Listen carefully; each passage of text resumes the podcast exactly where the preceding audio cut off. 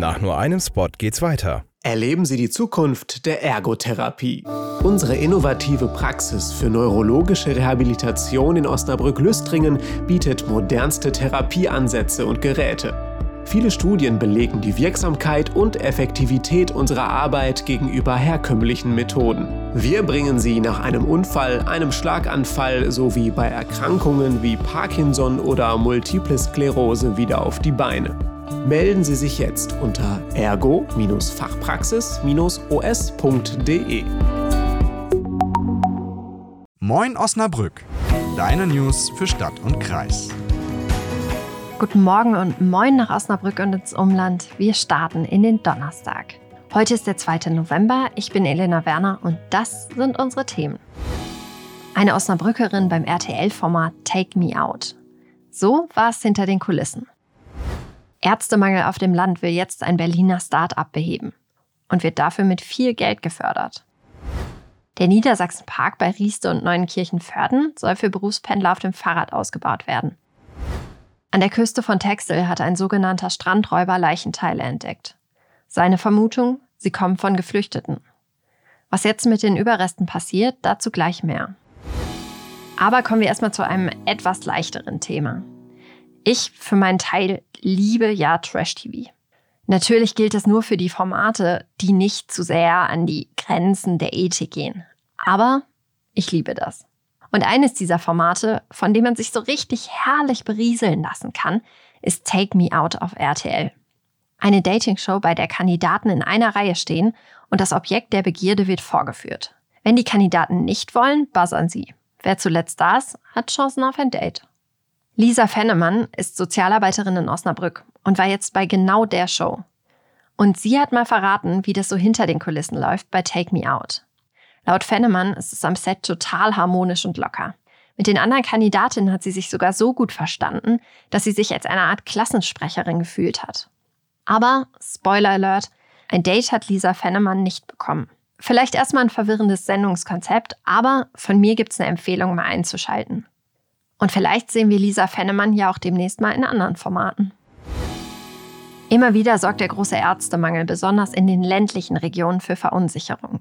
Nach Angaben der Kassenärztlichen Vereinigung fehlen allein in Niedersachsen 546 Hausärzte, Tendenz steigend. Aber genau dagegen will das Startup Lillian Care jetzt vorgehen. Die Idee ist, schon bei der Terminvereinbarung herauszufinden, ob der Patient überhaupt einen Arzt sehen müsste oder nicht auch eine digitale Sprechstunde oder ein Termin bei einem Gesundheitspfleger ausreicht. Und das zahlt sich für das Unternehmen aus, das eigentlich seinen Firmensitz in Berlin hat. Insgesamt sollen mit dem Konzept des Startups sechs Praxen im Osnabrücker Landkreis entstehen. Könnt ihr euch vorstellen, den Service in Anspruch zu nehmen? Dann schreibt uns doch eine Mail an moinos.fragen-podcast.de. Der Niedersachsenpark in Rieste und Neuenkirchen-Förden soll für Berufspendler, die zur Arbeit radeln, attraktiver werden. Das ist ein Pilotprojekt des Landkreises Osnabrück im Rahmen der Klimaschutzinitiative. Jetzt gibt es große Piktogramme auf dem Straßenboden und Schilder in Signalfarbe, die die Kraftfahrer auf den Radverkehr aufmerksam machen sollen. Eine Studie hat vorher ergeben, dass es keine Großbauprojekte braucht, um den Niedersachsen-Park für den Radverkehr überhaupt sicher zu machen. Aber die Gemeinden müssen sich miteinander abstimmen und Maßnahmen koordinieren, ergab die Studie. Eines der Vorhaben ist ein Radweg, der vom Bahnhof in Neuenkirchen-Förden zum Park führt. Und aus Rieste ist eine Ringstraße in der Diskussion, die um den Niedersachsenpark herumführen soll.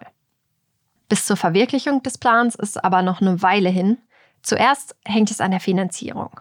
Dafür muss ein Steckbrief des Projekts erstellt werden. Wird der genehmigt, müssen die Gemeinden Förderanträge stellen. Und die wiederum stehen dann auch aus zur Genehmigung. Bürokratie. Martenbrücke ist ein sogenannter Strandräuber an der Küste von Texel. Ihr wart vielleicht auch schon mal da? Jedenfalls ist Brügge Anfang Oktober mal wieder am Strand unterwegs. Da stößt er auf, und das kann ich leider auch nicht sanfter einleiten, einen menschlichen Unterkörper und einen Fuß. Das war natürlich ein riesiger Schock für Brügge. Mein Kollege Dirk Fisser hat mit ihm gesprochen. Dirk, wie kommt es, dass Martenbrügge so viele Habseligkeiten und sogar Leichenteile an der Küste findet? Martenbrügge ist eigentlich Hotelier auf Texel, aber als Hobby hat er das Strandräubern, wie es so schön heißt, für sich entdeckt. Das heißt, Er ist vor allen Dingen morgens unterwegs am Strand der Insel und sucht nach Dingen, die dort angespült werden. Das sind dann in letzter Zeit eben vermehrt auch Habseligkeiten von Flüchtlingen oder in einem, in dem besonders krassen Fall dann sogar Leichenteile, die über die Strömungen der Nordsee dann bis Texel gespült werden, obwohl die Insel selbst ja mehrere hundert Kilometer vom Ärmelkanal beziehungsweise von Calais in Nordfrankreich entfernt ist. Zu den Funden von Martenbrügge zählen neben den menschlichen Überresten auch zahlreiche Taschen, Schuhe und Babyflaschen. Und was passiert jetzt mit den Leichenteilen?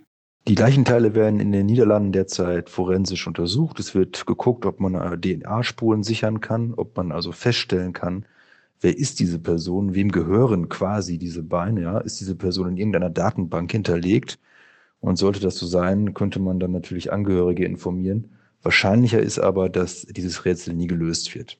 Schon 2015 wurde in Texel übrigens ein Leichnam angespült. Dabei handelt es sich um einen 22-jährigen Syrer. An der deutschen Küste sind solche Funde bisher noch nicht gemeldet worden. Das war's für heute mit Moin Osnabrück. Wir hören uns schon morgen wieder. Die nächste Folge gibt's wie gewöhnlich morgen ab 5 Uhr bei Spotify, Amazon Music, Apple Podcasts und natürlich in der NOZ Audiothek. Ich wünsche euch einen guten Start in den Tag und sonnige Gedanken an diesem diesigen Morgen.